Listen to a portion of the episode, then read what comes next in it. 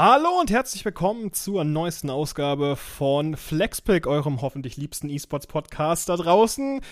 Ja, heute dreht es sich alles um ein Thema, von dem ich tatsächlich sagen muss oder auch äh, nicht stolz behaupten kann, dass ich da absolut firm drin bin. Und dementsprechend habe ich mir hier jemanden an die Seite geholt, der hier euch alles zum Thema Simracing sagen kann oder zumindest die populärsten Titel nennen kann und was da eigentlich alles so abgeht. Und dementsprechend möchte ich hier den lieben Philipp an meiner Seite begrüßen. Hallo Philipp. Ja, hi. Für die Leute, die dich nicht kennen, wer bist du, was machst du und wie verschlägt es dich hierher? Ähm, ja, ähm, wie es mich, äh, ich bin eingeladen worden. Das, das, richtig, das ist richtig. ähm, ja, also mein Name ist äh, Philipp Stamm. Ich bin ähm, Teammanager von Coanda Simsport mm, und ähm, wir sind ein reines äh, Sim-Racing-Team und beschäftigen uns eigentlich 24-7 mit Sim-Racing und äh, da habe ich eine Managementaufgabe, dass ich unsere Fahrer äh, alle unter Kontrolle halte, im Zaun halte, Sponsoren etc. betreue und ähm, ja, und alles, was noch mit dazugehört. Mhm. Jetzt, das Thema Simracing ist mittlerweile eigentlich fast schon, also es ist ein eigenes Genre an sich, logischerweise. Und da gibt es ja zigtausend verschiedene Titel. In welchen Spielen tretet ihr denn an? Also, ich sag mal so, es gibt natürlich Rennspiele und es gibt Simulationsrennspiele. Mhm. Ähm, bei manchen ist die Grenze etwas weicher, sage ich jetzt mal, bei manchen etwas härter. Äh, wir fokussieren uns hauptsächlich auf iRacing, Assetto Corsa Competizione und auf R-Faktor. Mhm.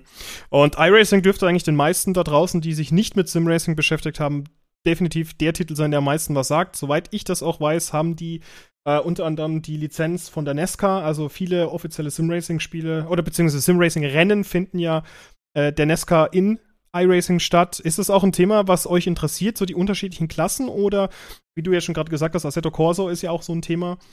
Ähm, seid ihr da in allen Klassen vertreten oder gibt es da spezifische, auf die ihr euch eingestellt habt? Ähm, grundsätzlich, also alles, was kompetitiv ist, da machen wir gerne mit. Ähm, also wir äh, haben zwei Leute äh, jahrelang gehabt, ähm, die Inesca gefahren sind. Ähm, letztes Jahr hatten wir vier Leute im Team, die dort gefahren sind. Die Saison ist auch sehr erfolgreich gewesen, also mit Keegan, Leahy, der das Ganze gewonnen hat, ähm, konnten wir auch den Titel einholen. Leider nicht unter eigener Flagge, aber das Ganze haben wir dann in Kooperation mit äh, 2311 gemacht, dem Team von äh, Michael Jordan und ähm, Danny Hamlin. Mhm. Und ähm, Mitchell ist Dritter geworden, Mitchell de Jong. Und mit Bobby hatten wir drei Leute ähm, in den Championship Force, also im letzten Rennen. Da gibt es ja dieses Playoff-System, ähm, wo am Ende nur noch vier Leute im letzten Rennen alle punktgleich um den Sieg fahren der Meisterschaft. Und da hatten wir drei aus vier, also das war schon ganz erfolgreich. Hm, das hört sich auf jeden Fall auch sehr umfangreich an und ich glaube, das ist auch etwas, was man als, sage ich jetzt mal, reiner ähm, Gran Turismo oder Forza Horizon Fan etwas abgeht, sage ich mal, weil im Simracing, da ist es ja nicht nur einfach nur damit getan, dass du um die Kurven fährst. In den meisten Fällen oder in in großen Teil, kannst du mich gerne korrigieren, sitzen die Leute ja auch in ihren Rigs oder haben ihre eigene Rigs, was Renn, ähm, die Rennfahrzeuge angeht. Das heißt also im Endeffekt Lenkräder, Pedale, Schaltknüppel, aber ähm, Du hast ja vorhin schon mal gemeint, man muss auch unterscheiden zwischen Simulationsrennspielen, Rennspielen, Arcade-Rennspielen und auch Sim-Racing-Spielen. Magst du das mal einfach für die ZuhörerInnen da draußen zusammen grob abreißen, was was ist? Ja, also grundsätzlich kann man sagen, dass alles, ich sag mal, bei Forza angefangen, Gran Turismo, das sind Rennspiele. Ähm, da hat man, ich sag mal, gerade so was Setup-Sachen angeht, nicht die allergrößten Möglichkeiten. Da geht es halt wirklich nur darum, wer fährt am schnellsten um, um eine Rennstrecke herum. Ähm, wenn es dann in den Bereich Simulation geht, dann sind natürlich ganz andere Sachen nochmal, die mit hinzukommen. Ähm, und das ist dann, ähm, ich sag mal, dass man wirklich ähm, die Fahrzeugmodelle, dass sie wirklich eins zu eins dargestellt sind, nicht nur optisch, sondern auch mit, dem, mit, dem, mit den technischen äh, Gegebenheiten, ähm, wo man dann natürlich anfangen muss, Telemetrie auszuarbeiten, auszuwerten, Setups zu bauen.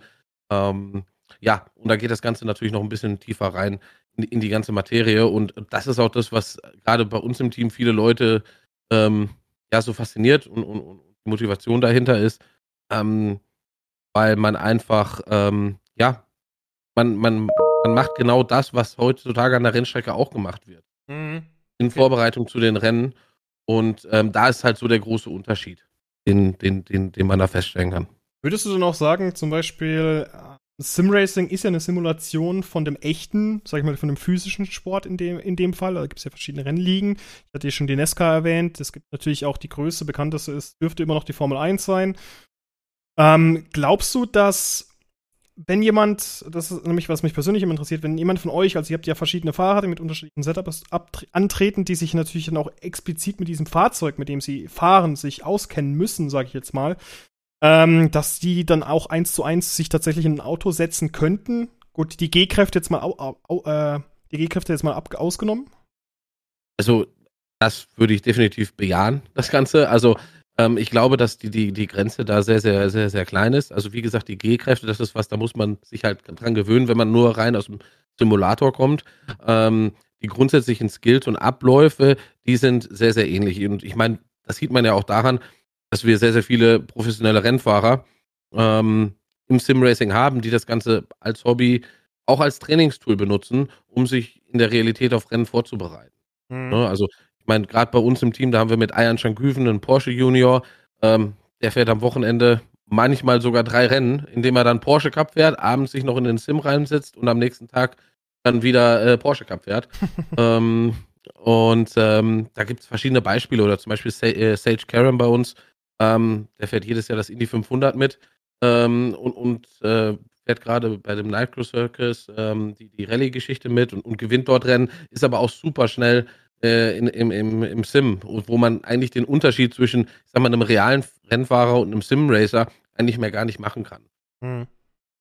Also da, da sind die Grenzen wirklich mittlerweile sehr, ähm, also sie verschwimmen halt einfach sehr stark. Sie, sie verschwimmen und ich nehme mal an, auch gerade mit der jungen Generation, die jetzt gerade heranwächst, die mit dem Computer mehr und mehr heranwächst, dass diese Grenze immer mehr und mehr verschwimmen, verschwimmt mhm. und man eigentlich sagen kann, dass Simracing eine, eine Disziplin im Motorsport. Mhm. Also ich sag mal, wie es heute DTM gibt und äh, Formel 1 und Langstreckenrennen, wird Simracing eine Kategorie langfristig mit Sicherheit werden. Hm.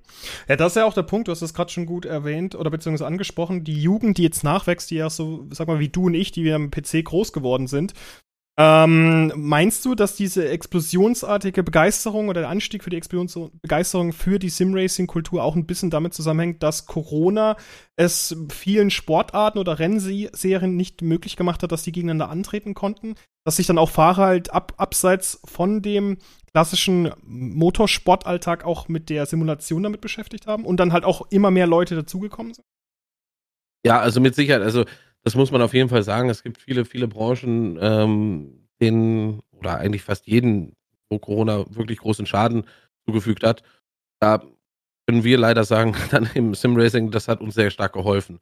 Also unsere Entwicklung hat mit Sicherheit zwei, drei Jahre, ähm, also wir, wir haben zwei, drei Jahre gewonnen durch das eine Corona-Jahr. Das muss man so sagen. Also wir haben ähm, vielleicht auch mehr, also das wird sich langfristig zeigen. Ne? Also den Anstieg, den wir hatten, gerade dadurch, dass so Geschichten wie am Nürburgring ähm, eine VLN äh, das Ganze auf die virtuelle Rennstrecke gebracht hat.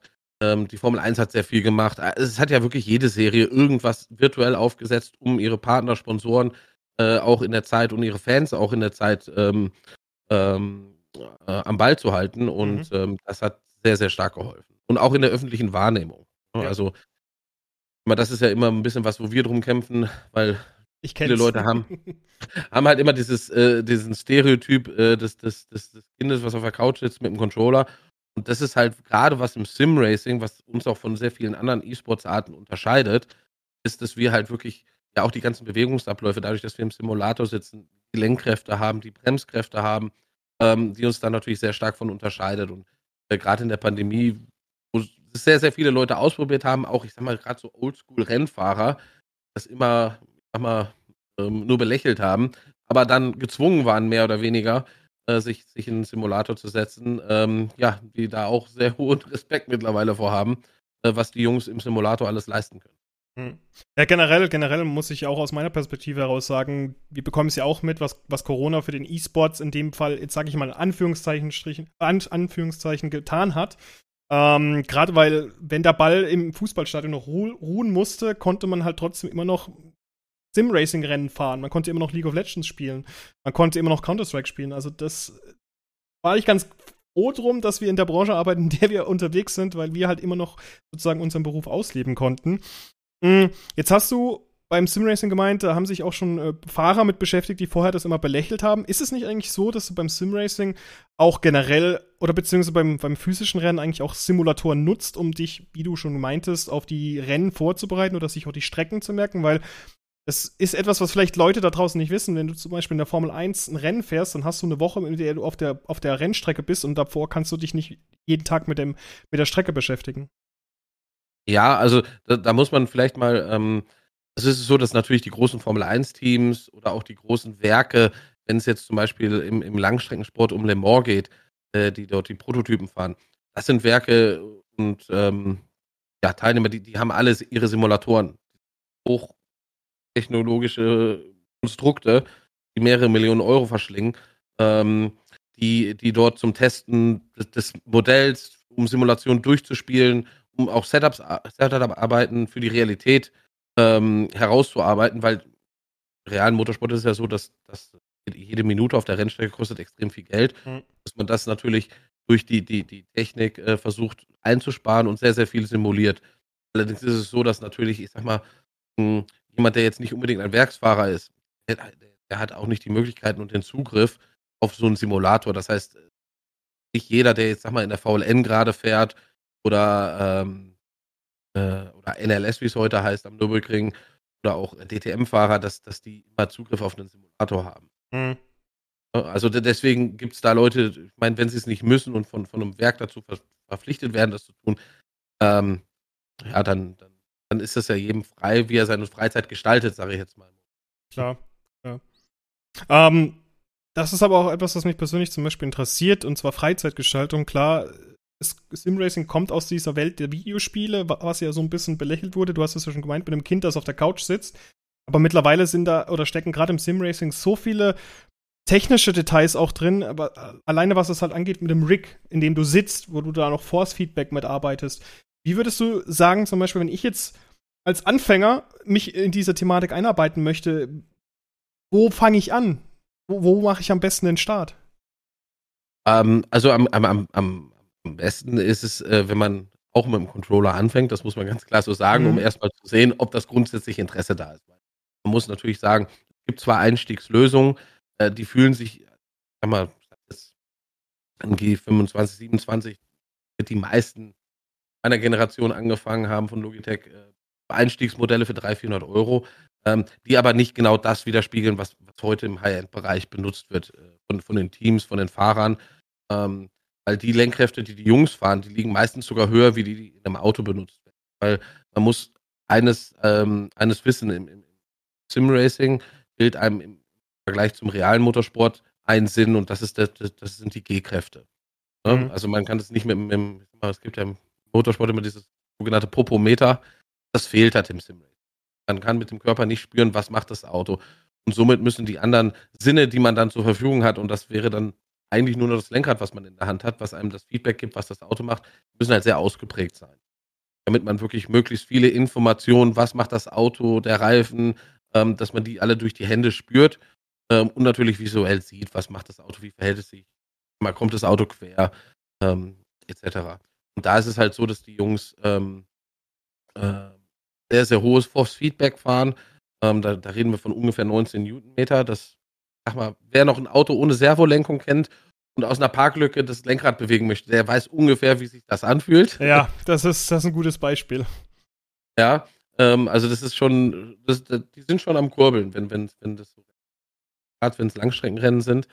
Ähm, und ähm, ich sag mal, Bremsdruck in einem realen Auto, der liegt auch ungefähr immer so bei 100, 110 Kilogramm, die auf dem Bremspedal anliegen.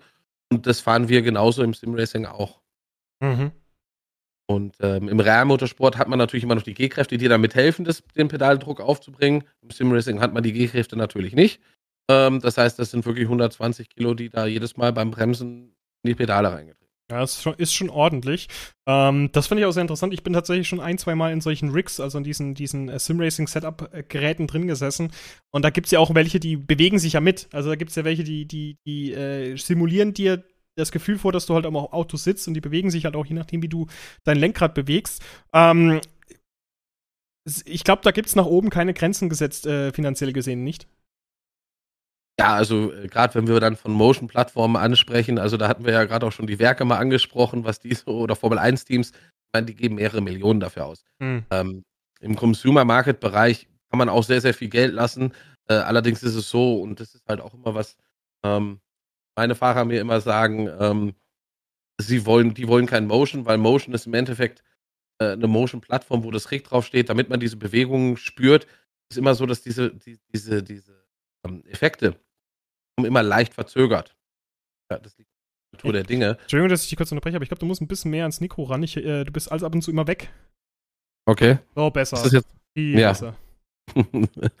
ja, ähm, nee, also, ähm, wo waren wir denn jetzt stehen geblieben? Bei Force Feedback. Ähm, ja, genau. Also, äh, äh, da ist es halt so, dass die, ähm, nee, bei den Motion-Plattformen ist also, es halt so, dass die, äh, dass die oft, ähm, ja, sehr, also da ist, du hast eine Latenz. Das heißt, die, diese, dieser Effekt, dass du dich äh, drehst oder das, ja, immer du fährst über, über einen Gegenstand drüber, der kommt ja immer leicht verspätet. Mhm. Und die Lenkradsysteme, die sind halt so latenzfrei, zum Glück, ähm, dass diese Motion-Plattformen nicht hinterherkommen. Mhm. Das heißt, du hast dann immer eine leichte Verzögerung in diesen Motion-Plattformen und deswegen, gerade also bei, bei uns im Team, äh, die Fahrer äh, sind da alle keine großen Fans von.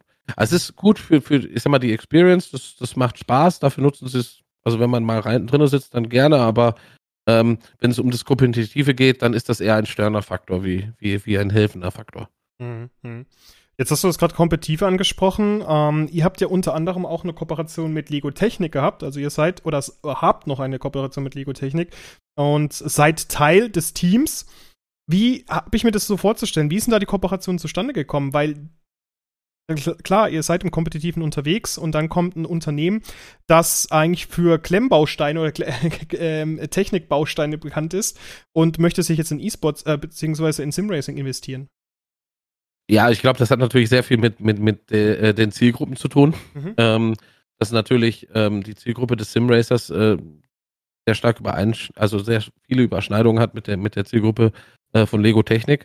Ähm, und das ist dann einfach logisch, ähm, dass man da irgendwo zusammenarbeitet. Ähm, da kann ich auch ein Beispiel nennen. Ähm, dass, äh, wir, wir, waren vor nicht allzu langer Zeit auf der IAA mit Lego zusammen. Mhm. Ähm, und da merkt man dann auch immer, weil da haben wir auch ein, zwei Simulatoren von uns mitgebracht ähm, und da haben wir die Leute drin fahren lassen, ähm, dass die Leute das ganz anders auffassen, auch das Thema äh, Simracing. Und deswegen ist es für uns schön, dass wir mit einem Partner wie Lego auch das Thema Simracing und auch, ich sag mal, Hardware, die wir benutzen, auch mal den Leuten näher bringen können, das ganze mhm. Erlebnis, weil ähm, den Eindruck, den die Leute dann danach haben, ist meistens ein anderer, wie wenn, wenn die Leute das nur mit einem Gamepad oder mit, ich sag mal, mit einem, irgendeinem Einstiegs Lenkradsystem. Ja, ähm, klar. Ja, du sitzt, du sitzt halt sonst nur, du sitzt halt nur am Tisch sonst, hast ein Lenkrad vor dir und bei so einem richtigen Setup, da sitzt du dich halt rein und da ist das Erlebnis ein Teil des, ähm, oder das Gefühl ein Teil des Erlebnisses. Genau. Okay. Ey, und, und ich meine, wir haben, wir haben mit Lego ähm, also super, super viele Sachen gemacht äh, schon und ähm, es, es, ist eine tolle Partnerschaft auf Augenhöhe, das muss man immer mhm. sagen. Also das ist uns halt auch immer vom Team aus wichtig, dass wenn wir solche, solche, ich sag mal, Partnerschaften eingehen, dass das dass auch wirklich Partnerschaften sind. Weil ich mag das Wort Sponsoring oder so nicht, weil ähm, das hat immer so was Einseitiges, weil es ist immer ein Geben und Nehmen und ähm, ja, das funktioniert super mit Lego. Ja, wollte ich auch gerade sagen. Also Le Lego und ihr seid ja jetzt aktuell schon, äh, arbeitet schon länger zusammen. Ihr seid ja auf der IAA gewesen, hast du schon erzählt. Und kannst du ein bisschen was über die Zukunft erzählen, was da bei euch noch ansteht? Gerade im Hinblick auf ähm, zukünftige Events oder auch Rennserien? Ja, also es ist so, dass wir, ähm, ja, jetzt ist der erste Lauf schon vorbei, der zweite Lauf steht vor der Tür. Ähm, äh, bei der äh, Nürburgring Langstreckenserie ähm, ein Lamborghini ähm, einsetzen ähm, für das Lego Technik E-Sports Team. Und ähm, ja, das steht kurz bevor. Und dann gibt es ja auch noch ein Event im, im Januar, der auch von Lego sehr stark gepusht wird. Das ist das Virtual Le Mans.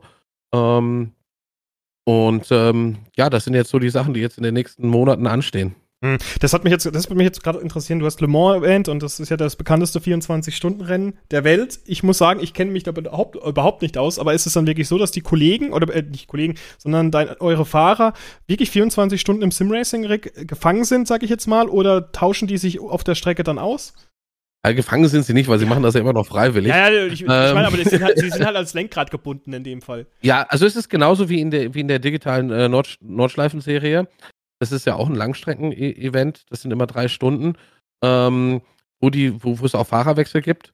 Ähm, und da ist es so, dass man entweder physisch in, an, an einer Location ist und dann ähm, quasi der eine steigt aus dem Simulator aus und der nächste steigt ein. Mhm. Oder auch, ähm, äh, dass man halt das Fahrzeug, ich sag mal, virtuell übergibt. Das heißt, jeder bei sich zu Hause in seinem Simulator fährt in die Box rein, sagt, ich möchte jetzt aus dem Auto äh, aussteigen und der andere klickt auf Einsteigen und dann hat man einen Fahrerwechsel vollzogen. Und ähm, dementsprechend werden dann natürlich Strategien gebaut, damit, also gerade bei längeren Stre äh, Rennen wie 24-Stunden-Rennen, dass natürlich Schlafzeiten ähm, da sind, dass jeder immer fit ist, wenn er ins Auto steigt. Mhm falls es technische Schwierigkeiten gibt, auch immer ein Ersatz da ist. Und ähm, so ist das Ganze grundsätzlich das aufgebaut. Das hört sich auf jeden Fall super spannend an, auch wenn es wahrscheinlich ähm, für, für euch ist es halt das tägliche Brot, sag ich jetzt mal. Ähm, aber das wird mich auch zu meiner nächsten Frage führen, und zwar das Thema E-Sports oder beziehungsweise die kompetitiven Racing ähm, äh, ja, Serien im Endeffekt. Wenn ich jetzt zum Beispiel mich als E-Sportler in diesem Bereich äh, betätigen möchte, wie ist denn da für mich, wie, wie sähe für mich da der beste Einstieg aus? Ja, also grundsätzlich sollte man eine Begeisterung für, für Motorsport haben. Ist klar. Ich glaube, die, die, sollte man pauschal mitbringen. Also heute jetzt einfach zu sagen, ich möchte jetzt im Simracing ähm, E-Sportler werden, mhm. ähm, das funktioniert nicht, wenn man da nicht die Begeisterung auch für den Motorsport hat. Ähm, da ist es halt wichtig, ähm, ja, trainieren und dann äh, funktioniert es so, dass man zum Beispiel bei iRacing äh, gibt es ähm, ähm, verschiedene Marken, also im Service von iRacing kann man verschiedene Rennserien fahren mhm. und sich dort für, für immer höherwertigere äh, Serien qualifizieren. Ähm, und da ist es so, dass die höchste Rennserie im, im, im Road Racing Bereich der Porsche eSport Supercup ist. Mhm. Ähm, und ähm, ja, da, da, kann man sich dann für qualifizieren und sein Talent zeigen und ähm, dann wird man meistens auf dem Weg dahin schon in den Qualifikationsserien von größeren Teams angesprochen äh, die einen dann einladen. Einmal, um natürlich zu schauen, ob das von der Personality passt im Team, ähm, von, von, der Arbeitsweise, von der Rangehensweise. Ähm, und solche Sachen entscheiden sich dann alle auf dem Weg dahin. Also, ich kann da nur jeden zu ermutigen. Und am Ende des Tages kommt es immer darauf an, wie talentiert und schnell man ist. Also das, das ist eigentlich, das klingt eigentlich ganz cool. Das heißt im Endeffekt, du kannst alleine aus dir selbst heraus für dich die Voraussetzungen schaffen, dass du am Ende vielleicht von einem Team gesigned wirst oder halt auch erfolgreich im Simracing unterwegs bist. Jetzt mal auf iRacing bezogen. Auf jeden Fall, das ist überhaupt gar kein Problem. Also da haben wir sehr, sehr offene Strukturen im Simracing, die einem das ermöglichen. Mhm. Ähm, äh, natürlich ist es so, dass wenn dann zu größeren Veranstaltungen kommt und zu größeren Rennserien, es immer hilfreich ist, wenn man in einem Team ist, dass man, ich sag mal, Setup-Arbeiten ähm, nicht immer alleine macht und was natürlich auch immer hilft, ist, wenn man sehr, sehr schnelle Teamkollegen hat, wo man sich dann Referenzdaten anholen kann, damit man sehen kann, okay, in welcher Kurve gewinne ich Zeit, in welcher Kurve verliere ich Zeit. Ähm, dafür sind natürlich Teamkollegen oder auch dafür ist das äh, ist, ist ein Team immer da. Mhm. Ähm, aber äh, es hält auch niemand davon ab, dass man das alleine machen kann. Also es gibt dafür auch sehr, sehr viele Tools mittlerweile, ähm, unter anderem Virtual Racing School ähm, ist ein Tool, da kann ich mir von jedem Fahrer von, von, von allen äh, Official Services ähm, Rennserien bei iRacing Datapacks runterladen und mich mit den Besten der Besten vergleichen, mhm. um selber erstmal mein, an meinem Fahrstil zu arbeiten, um, um, um halt auf das Level zu kommen. Okay. Da ist meine Frage jetzt, es gibt ja bei Rennspielen generell, also jetzt sage ich jetzt mal im Casual-Bereich, gibt es ja viele ähm, Geisterfahrer, also sprich ähm, Personen, die die Runden vor dir gefahren sind und dann gute oder bessere Zeiten oder schlechtere Zeiten abgeliefert haben und man fährt dann sozusagen gegen diesen Geist. Ist es beim Simracing dann auch so oder ist das eher beim Simracing der Anspruch, hey, das haben die im, bei der Form, äh, das haben die im richtigen Rennen auf der Straße auch nicht?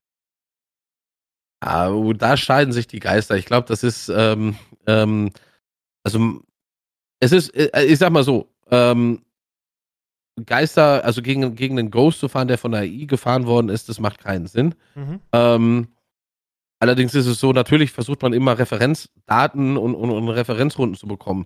Man hat jetzt nicht so das typische Ghost Car, sondern das wird alles über, über Telemetriedaten gemacht. Ne? Das heißt also, man fährt seine Runde, legt danach die, die Telemetriedaten übereinander, sieht dann, okay, hier war ich vielleicht ein bisschen zu vorsichtig auf der Bremse, hier hatte ich zu viel Speed am, am, am, am Kurvenscheitelpunkt Ähm, deswegen war ich dann am Anfang, äh, am Ausgang der Kurve zu langsam und habe dann auf der folgenden Gerade zwei, drei Zehntel verloren. Mhm. Ähm, das geht dann eher in dem Bereich, dass man das wirklich Daten mit, mit Daten analysiert.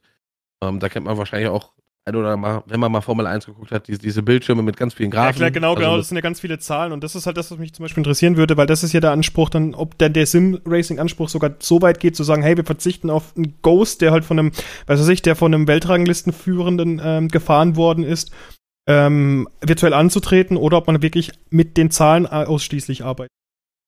Also wir arbeiten ausschließlich mit den Zahlen, also, mhm. weil ähm, ja, mit, mit einem Ghost zu arbeiten, das ist halt immer schwierig. Also ich meine, es gibt die Möglichkeit zwar, sich den Ghost von jemand anders ins Spiel reinzuladen, ähm, aber da ist es immer so, dass, also gerade bei iRacing, ähm, ja, man möchte, man muss ja genau wissen, okay, wo verliere ich die Zeit und wie, wie verliere ich die Zeit, wenn man jetzt einfach nur, ich sag mal, für die Motivation zum selber trainieren ist so ein Ghost nicht schlecht, mhm. weil man einfach merkt, okay, wo verliere ich die Zeit, das, das ist ja sehr, sehr offensichtlich, wenn der auf einmal einem, ich sag mal, zwei, drei Meter wegzieht oder nicht, ähm, aber wir sprechen dann ja eher schon so von zwei, drei Zehntel ja, auf eine klar. gesamte Runde. Ähm, das heißt, man würde die ganze Zeit in dem Geist fahren und dann noch Zeit zu finden, das wird dann halt schwer. Das ist richtig, ja. Ja, ich, ich, ich kann hier wirklich nur aus Laienperspektive sprechen, gerade aus der, ich, wie gesagt, ich mag Arcade Racer, Forza und Co. Und Super Mario Kart, das ist natürlich ein super ja. schlechtes Beispiel für Sim Racing. Ja, aber das, ich meine, das machen wir auch manchmal, wenn wir, wenn wir Zeit haben. Mhm.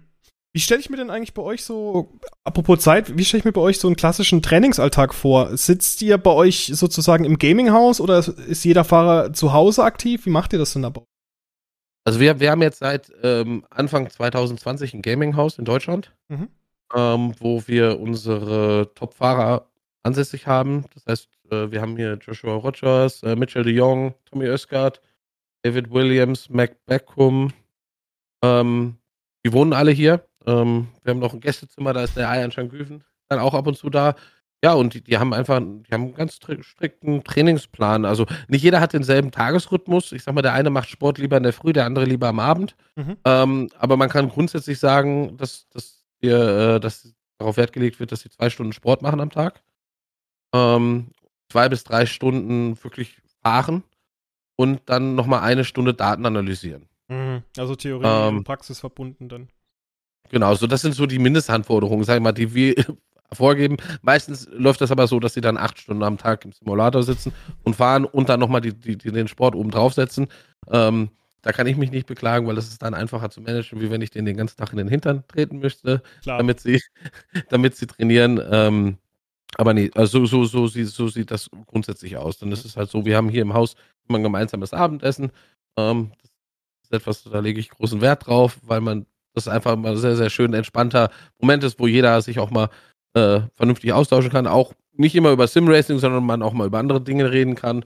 Und ähm, ja, so ist so der grundsätzliche Ablauf. Mhm. Also es ist dann auch ein sehr harmonisches Zusammenleben in dem Fall. Klar, es kann natürlich auch hier und da mal ein bisschen jemand anecken, aber grundsätzlich, wie du schon sagst, man achtet darauf, dass das Team halt auch schon beim Signing der Spieler ähm, zusammenpasst und da würde mich tatsächlich interessieren, man kennt es ja auch vom E-Sports oder von generell anderen E-Sports-Unternehmen oder Organisationen, die ja auch mit Mental Coaches etc. arbeitet. Wie ist es da bei dir ähm, oder bei euch? Ist es auch für euch ein Thema oder sagt ihr, dass die Spieler gerade durch den täglichen Austausch sowieso auf einem Level agieren, wo das jetzt nicht zwanghaft notwendig ist?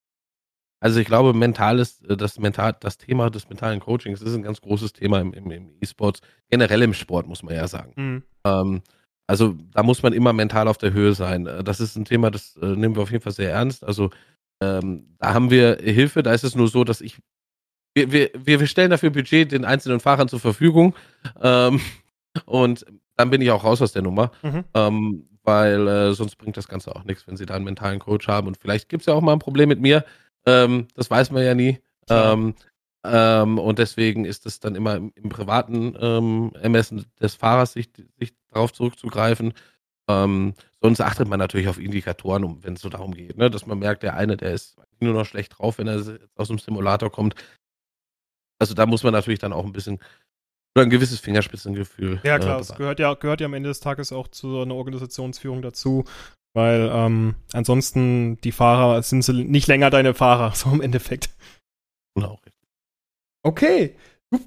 Philipp, äh, ich glaube, du hast jetzt mal einen echt guten Eindruck bekommen von dem, was eigentlich Simracing so ist. Ähm, hast du noch etwas, was du uns unbedingt auf den, mit, auf den Weg mitgeben möchtest oder auch den Zuhörern da draußen, was sie mit Simracing, die noch gar keine Berührungspunkte haben, unbedingt sich mal anschauen sollten? Ja, also ich glaube, man sollte nicht davor zurückschrecken, äh, vor den Simulationen, die im ersten Moment sehr, sehr komplex und äh, kompliziert aussehen. Äh, sondern einfach mal ausprobieren, weil am Ende des Tages ist das, was man dann am Ende tut, und zwar das Lenken und das Gas geben, genau dasselbe wie auch bei Kart. Und ich glaube, das macht gar, gar nicht so einen großen Unterschied. Es ist nur die Detailtiefe im, Hinter-, im Hintergrund, die einem noch sehr, sehr viel mehr Möglichkeiten ähm, gibt. Genau, und falls sich die Leute da draußen auch mal ein bisschen mehr mit euch beschäftigen wollen, wo findet man denn euch? Auf welchen Social Media Netzwerk, Netzwerken seid ihr unterwegs? Gerne mal hier ein Shoutout an die eigenen Marken und Kollegen raushauen. Ähm, wir haben grundsätzlich, ähm, äh, ja, kann man uns eigentlich auf jeder Plattform erreichen, und zwar unter Coanda Simsport. Äh, da findet man uns eigentlich auf allen Plattformen. Ja, werde ich auch äh, definitiv in die Verlinkung bzw. in die Beschreibung dieser Folge reinhauen. Und dann bedanke ich mich ganz recht herzlich bei dir, dass du dir die Zeit genommen hast, mir mal die Welt des Simracings ein bisschen näher zu bringen. Und ich wünsche ja. euch auf jeden Fall viel, viel Erfolg bei der nächsten Läufen und auch bei den Langstreckenrennen, die jetzt, glaube ich, anstehen. Genau, richtig. Ja, vielen Dank. Sehr gerne und dann hoffe ich, hören wir uns irgendwann mal wieder und dann kann ich auch ein bisschen mehr aus der Sim-Racing-Welt von mir aus erzählen. Gerne. Alles klar. Und auch an, ihr da, an euch da draußen, wenn ihr mehr zum Thema Sim-Racing und Co. erfahren wollt, dann schaut mal bei uns auf den Social-Media-Kanälen vorbei und natürlich hier auch bei Philipp und seinen Jungs. Und ansonsten, wie immer, ihr kennt das www.sport1.de slash esports. Da gibt's alles rund um die Welt des E-Sports. Mein Name ist Florian Merz. Ich bedanke mich recht herzlich für die Aufmerksamkeit und ich wünsche euch noch einen schönen guten Morgen, schönen guten Tag oder einen schönen guten Abend. Bis dann.